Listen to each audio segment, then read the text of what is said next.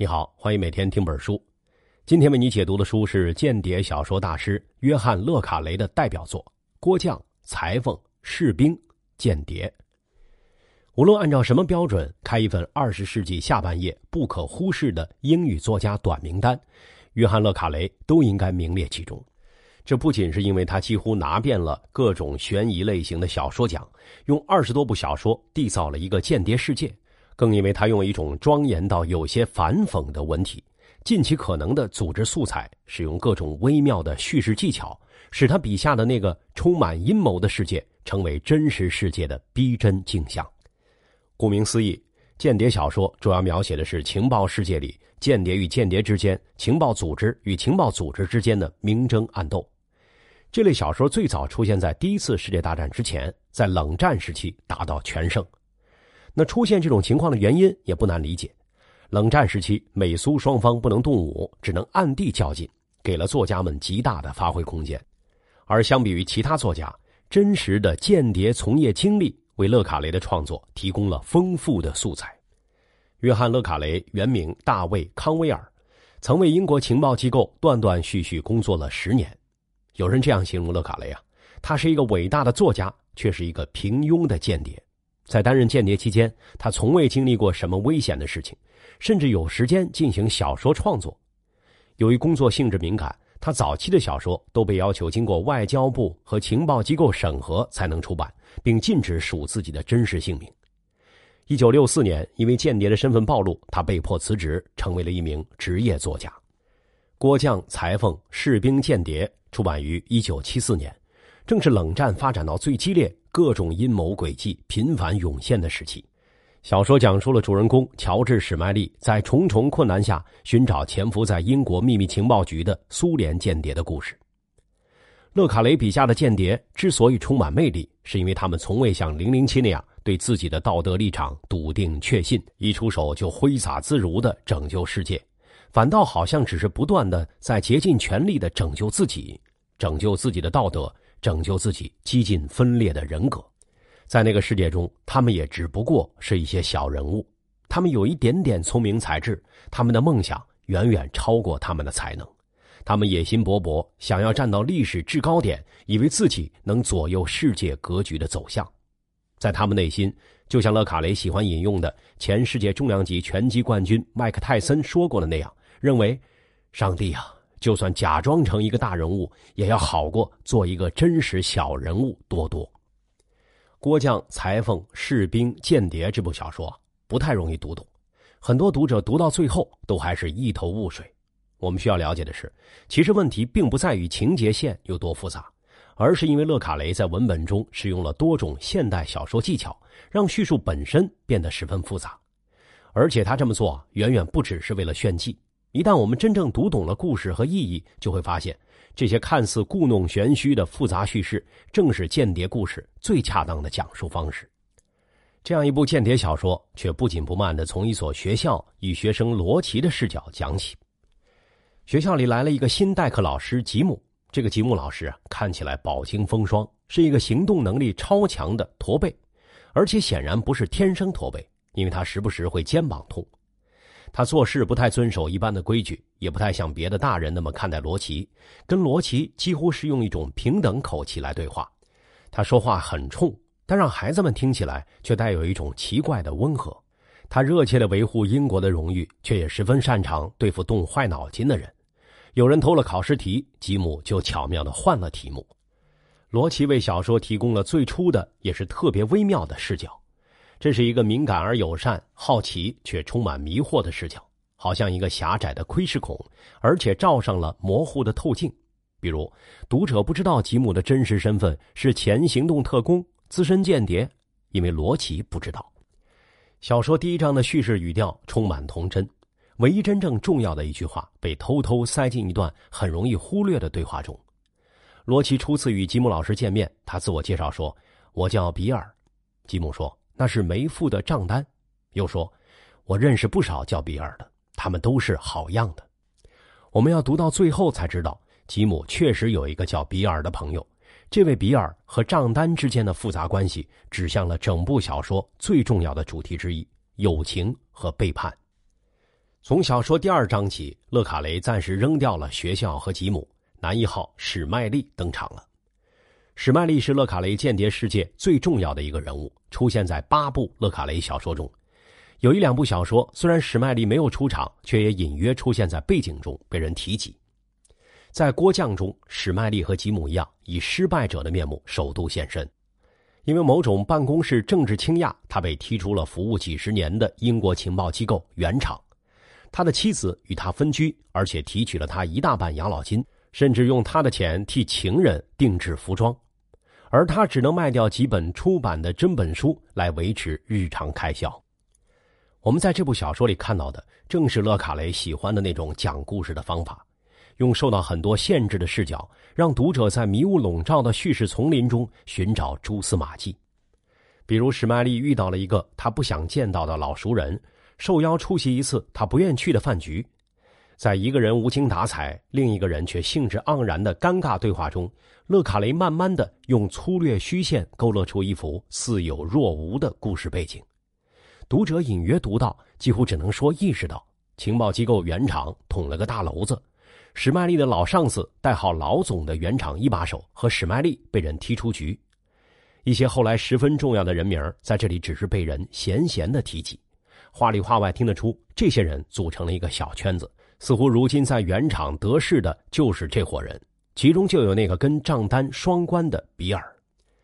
读到这里啊，有一点需要提醒你注意，在勒卡雷的小说中，重要的信息总是趁你一不注意就夹杂着潜入叙述当中。比如对话中提到了比尔的亲密朋友，那个可怜的家伙，背上遭到枪击，事件发生在捷克。如果你第一章读的特别仔细，你会不会把这个可怜的家伙跟吉姆联系在一起呢？这得调动你的联想能力，把吉姆的挫败感、驼背和东欧语言知识拼接在一起。说实话，想要一遍而过的读透这部小说是一件不可能的任务，因为勒卡雷在写作这部小说时如有神助，整部小说的人物、事件、场景完全铺展在他头脑中。他在讲述故事时。这里塞一两个单词，那里埋一两个句子，到处都是跟情节密切相关或者富有意义的词句。读者往往是如坠五里云中，必须读到最后，知道了故事全貌，再翻过来看前面，才能理解其中的含义。这是最好的推理小说中比较常见的技巧，比如阿加莎·克里斯蒂。相信勒卡雷很认真的读过阿加莎的小说，虽然他自己一般不认这笔账。但即使是阿加莎本人，也只是在重要事件场景段落中才会如此固步一阵。勒卡雷却让这类迷之叙述遍布小说各处。例如这一段，某人微笑着对史麦利说：“我听说你和比尔一度不分彼此啊。”读到后来你会知道，正是比尔勾引了史麦利的太太，而且故意让史麦利本人发现，那是一个更大的阴谋。读者知道了这些，也就能看出。不分彼此这种话是多么不怀好意而含讥带讽了。在接下来的叙述中，勒卡雷通过别人之口告诉读者，比尔等人上下串通，争权夺利，毁掉老总，把史麦利踢出局，控制整个原厂。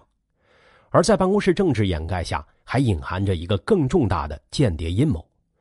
这个情节啊，实际上多少有些影射了二十世纪六十年代末暴露的剑桥间谍案。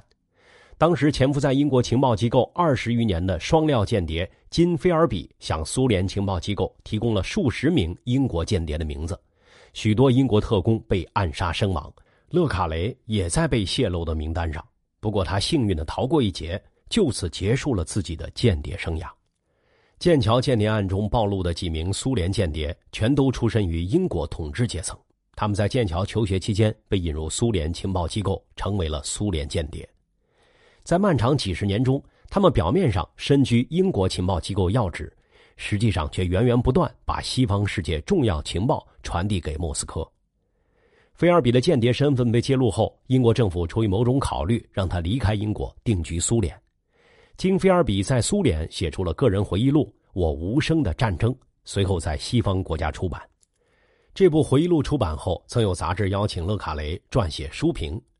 而那时，有关郭将最初的构想正在勒卡雷头脑中酝酿，所以一直有人认为剑桥间谍案中的那几位主角就是郭将人物的原型。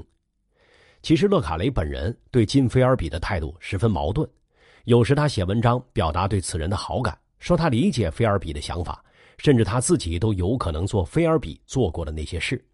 可是，在另一些场合，他又表示了对此人的鄙夷。访问苏联时，他请人安排与菲尔比会面，但在到达莫斯科后，他又没有赴约。好，我们接着前面的情节往下看。史麦利在内阁情报总监家见到了外勤特工塔尔。塔尔原本接受任务要去策反苏联派往香港的贸易代表团成员鲍里斯，却发现鲍里斯很可能是莫斯科的间谍。根据原厂的新规定，塔尔无权策反一名职业间谍。他正打算收拾离开香港，却意外撞上了鲍里斯的女人伊琳娜。塔尔虽然刻意保持冷淡语气，好像他刚开始只是想策反伊琳娜。可是从他越来越激动的讲述中，读者发现塔尔实际上跟伊琳娜一起坠入了情网。他们俩打算说服原厂庇护伊琳娜逃往英国。塔尔是个英国间谍，伊琳娜是苏联特工。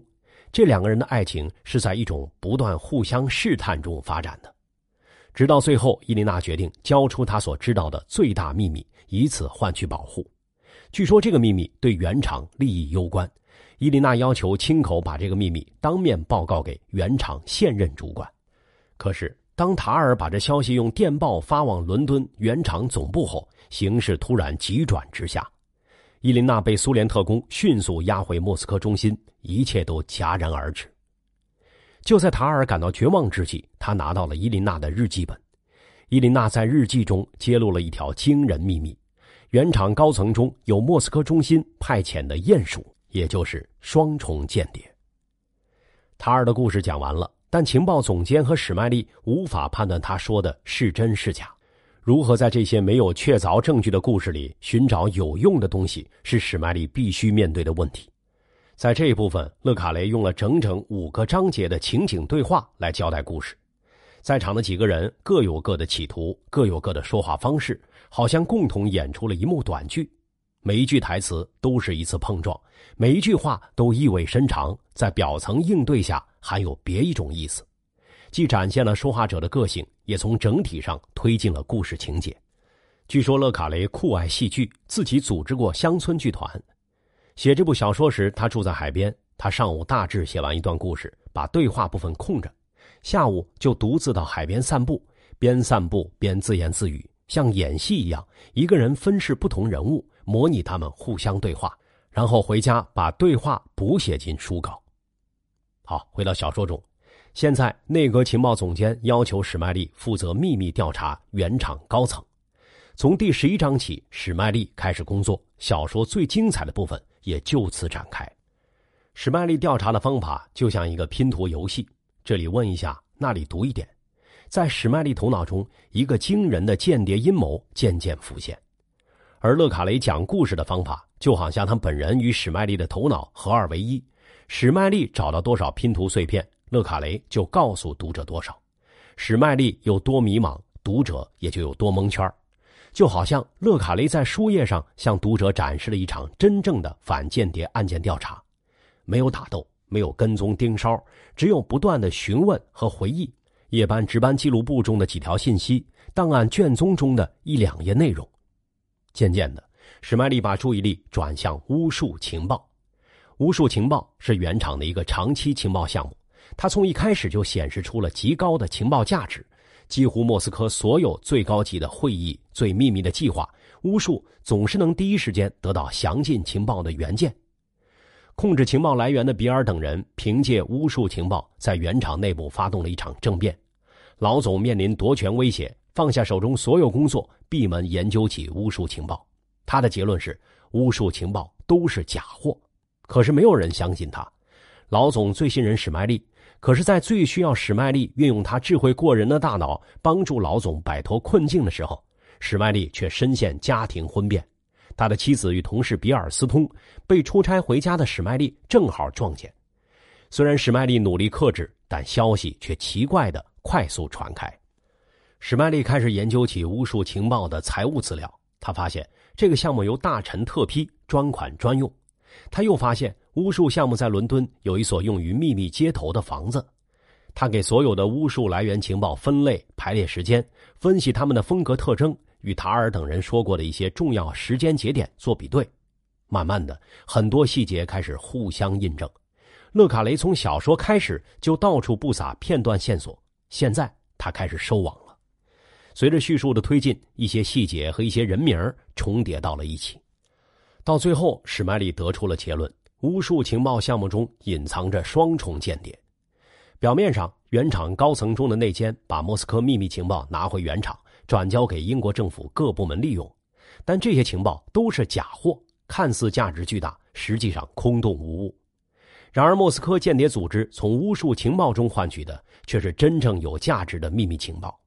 读到这儿，细心的读者会发现，其实勒卡雷早就把这个轨迹放到读者面前了。往前翻很多页。在某一段不太引人注意的叙述中，小说引用了一段原厂内奸提交给政府内阁的备忘录，其中说，在合适时期，我们会用我们的资料交换他们的资料。其实，现代间谍的情报业务最主要的手段就是情报交换，但交换也总是有输有赢，只看你拿进来的跟换出去的哪一个更值钱。莫斯科间谍组织设的这个局，不仅得到了最有价值的英国情报。甚至还用了英国政府的钱报销差旅，把英国政府配给的房屋用作苏联间谍的秘密联络点。史麦利在小说第二十三章得出了这个爆炸性的结论，故事由此急转直下，先前各种模糊不清楚，随着故事推进迅速清晰起来。吉姆那个小说开头出现在学校的驼背怪人，从前是原厂第一号捷克专家，是比尔的密友。当时老总怀疑原厂高层有人是内奸，派吉姆去捷克搞清间谍到底是谁，因为据说捷克有人愿意揭露这只鼹鼠。老总告诉吉姆，一旦他获悉高层中谁是苏联间谍，就直接告诉自己。方法很简单，因为原厂高层就那几个人，老总给他们每一个都设定了代号，分别是郭匠、裁缝、士兵、间谍。到时候吉姆只要告诉老总一个单词儿。老总就能知道谁是内奸，这就是本书书名的来源。英国有首童谣叫“郭匠、裁缝、士兵、水手”，小孩子们玩扔石头，看你未来做什么游戏的时候，扔一颗石子儿，念一个词儿，等石子儿扔完之后，念到的词儿就代表你未来的职业是什么。歌词中有锅匠、裁缝，也有士兵，不过没有间谍，那是勒卡雷加进去的。而书名的这个设定也暗合了史麦利的推理过程。一个人一个人的分析排除，最终歌声停止，所有线索汇集在一起，指向真正的内奸。然而，吉姆到了捷克，却发现这又是莫斯科间谍机构设下的局。他没有得到情报，却背上中枪，被捷克反间谍机关抓捕。事件发生后，比尔为了营救他，在原厂高层大吵大闹，声称向捷克付出任何代价交换吉姆都值得。读者到最后会发现。比尔实际上就是原厂中真正的内奸，按照莫斯科方面的设计，应该杀掉吉姆，确保间谍网安全。但吉姆是比尔最好的朋友，比尔为了救回朋友，多半也是花了大力气。但反过来，当初正是比尔本人把吉姆去捷克调查内奸的事情泄露给莫斯科间谍机构。比尔先是让好朋友掉进了陷阱，然后又把他救了出来。这个双重间谍的内心世界想必十分复杂。对于比尔这种复杂的行为逻辑，小说本身没有做任何明确的心理分析，甚至连暗示都没有。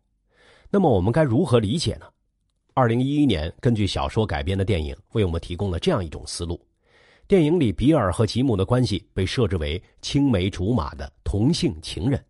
那这样一来，不仅人物的行为得到了解释，也加重了小说整体上的情感力量。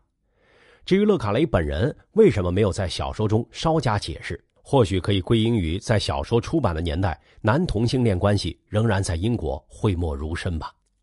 史麦利妻子的出轨也是一个陷阱，比尔勾引史麦利的妻子，事后又到处散发桃色消息，搅乱了史麦利的心理，铲除了对巫术情报网最有威胁的对手。从某种角度来看，这件事儿甚至成了比尔最好的掩护，因为一个双重间谍理当谨慎小心，不会去乱搞男女关系。更不会去勾引对手的妻子。比尔这个超出常规的动作具有迷惑性。我们前面提到过，特工塔尔曾告诉史麦利，那天他给伦敦站发电报，把伊琳娜手上有一个大秘密的事情泄露给原厂高层。第二天，伊琳娜就被苏联特工抓回了莫斯科。仅仅一个晚上，这个晚上到底发生了什么呢？史麦利希望原厂的值班档案中会暴露蛛丝马迹。